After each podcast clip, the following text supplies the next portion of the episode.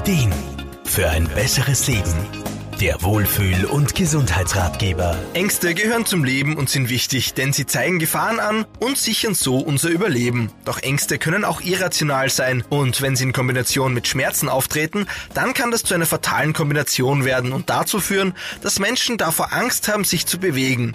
Ganzheitlicher Therapeut Wolfgang Brunner-Frumann. Wir nennen das Kinesiophobie, also die Angst vor Bewegung, aufgrund der man dann Bewegungen vermeidet. Ganz oft sehe ich das in der Praxis in Kombination mit Schmerzen, vor allem auch chronischen Schmerzen. Die Angst vor Schmerzen durch Bewegung ist dann so groß, dass Patienten viele Bewegungen vermeiden, ja und sogar in ein Schonverhalten rutschen und sich sowohl beruflich als auch privat ja leider völlig zurückziehen. Es kann dann bis hin zur Depression gehen. Ängste lösen im Körper eine Reihe von Reaktionen aus, die uns biologisch gesehen auf Flucht oder Kampf vorbereiten sollen. Herz und Lunge werden für Höchstleistungen vorbereitet, die Muskulatur spannt sich an, unsere Sinne schärfen sich und wir beginnen zu schwitzen. Ist der Angstauslöser aber irrational, dann verharren wir oft viel länger in dieser Stresssituation. Dieser Stressmodus und Ängste per se verstärken Schmerzen nachweislich. Durch die Angst vor Schmerzen werden dann Bewegungen und Aktivität vermieden. Folglich bauen Patienten dann leider weiter ab, sowohl körperlich als auch psychisch. Das wiederum verstärkt dann wieder die Symptome. Das kann dann zu einem regelrechten Teufelskreis werden. In den meisten Fällen sind jedoch Ängste vor Bewegung unbegründet. Sogar das Gegenteil ist der Fall, denn in den meisten Fällen würde Bewegung sogar gegen den Schmerz helfen. Wolfgang Brunner-Frumann? Wir wissen heute, dass Bewegungen extrem wichtig zur Schmerzreduktion sind.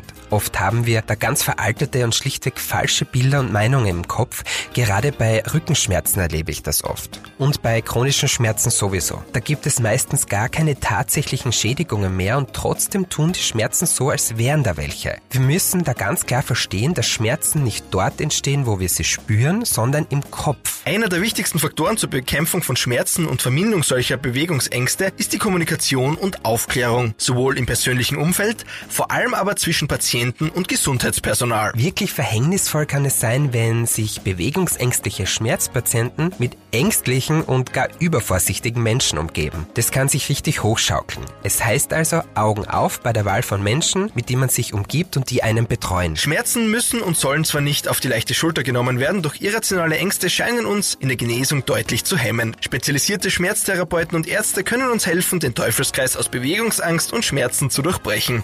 Markus Kropatsch, Serviceredaktion. Der Wohlfühl- und Gesundheitsratgeber. Jede Woche neu